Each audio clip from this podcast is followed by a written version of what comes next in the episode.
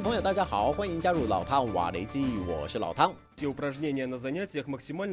转进到白俄罗斯的瓦格纳佣兵集团，现在传出接到卢卡申科的逐客令，要求瓦格纳集团成员分批、分阶段陆续离开白俄罗斯。欧洲新闻社引述美国智库战争研究所的消息表示，这群瓦格纳佣兵将以五到六百人为一个单位，陆续遣送回俄罗斯靠近乌克兰边境的沃罗涅日、罗斯托夫和克拉斯诺达尔三座城市。而且，第一阶段的撤兵行动已经开始，第二阶段预计将从八月十三日展开。除了少数成员可以留在白俄罗斯继续担任部队的战斗教官之外，百分之八十甚至比例更高的瓦格纳佣兵。都必须在期限内全数离境。好不容易才找到落脚处的瓦格纳集团，为什么只在白俄罗斯短暂停留不到两个月的时间，又像皮球一样的被踢走？战争研究所根据所获得的情资分析，是因为普京和普里格金之间的双边协议已经谈到破局，普京不再愿意提供瓦格纳金钱上的资助，而在白俄罗斯这边，卢卡申科也认为他们没有义务替瓦格纳负担庞大的军费。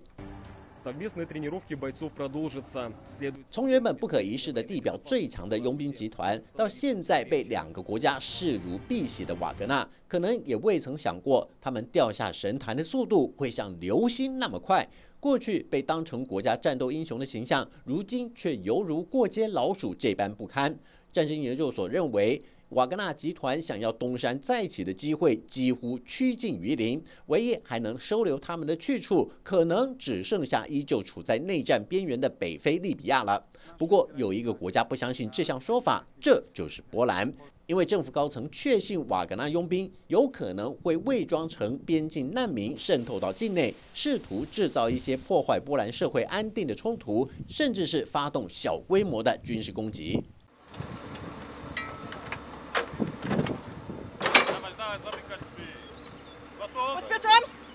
为什么波兰会有这一层的担忧？原因就在于总理莫拉维茨基根据军情单位所提供的讯息，指出有上百名瓦格纳佣兵正从白俄罗斯和波兰边境的格罗德诺往波兰边境的苏瓦乌基缺口方向推进。瓦格纳佣兵极有可能联合白俄罗斯部队，对这个地区发动一场联合作战，试图将波兰卷入到俄乌战争中。莫拉维茨基更说，过去两年来，俄罗斯和白俄罗斯分别在波兰和立陶宛的边境制造多起混合型的冲突，不断增加挑衅的次数，也逐渐加大对波兰边境的军事施压。这都证明俄罗斯和白俄罗斯对波兰图谋不轨。更是有意刺探北约东部防线的脆弱程度，种种的潜在风险不得不让波兰提高警觉，避免让俄罗斯及其附庸认为有机可乘。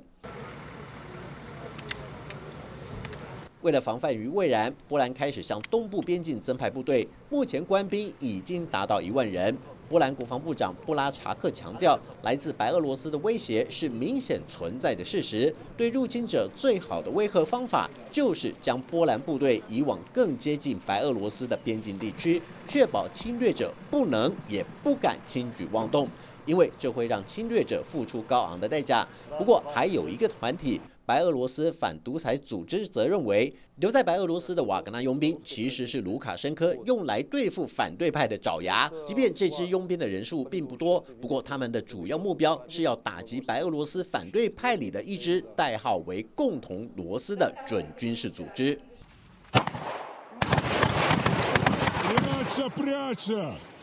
这是白俄罗斯反卢卡申科团体中鹰派色彩最为鲜明的一支力量，支持者大多要接受一系列军事训练，而且他们的宗旨就是要以武装力量推翻卢卡申科的独裁政权。指挥官科德什科就毫不讳言地说：“白俄罗斯虽然有好几支反对派团体。”但是绝大部分的领袖都是理想主义者，以为只要凭借着民意的不满、街头示威和抗议，就能让当权者放弃权力的欲望。但是实际的情况却是造成更多人因此受伤或丧命，甚至被关进大牢、判处重刑。白俄罗斯在二零二零年的选举结果出炉后所掀起的全国性抗议，就是最鲜明的例子。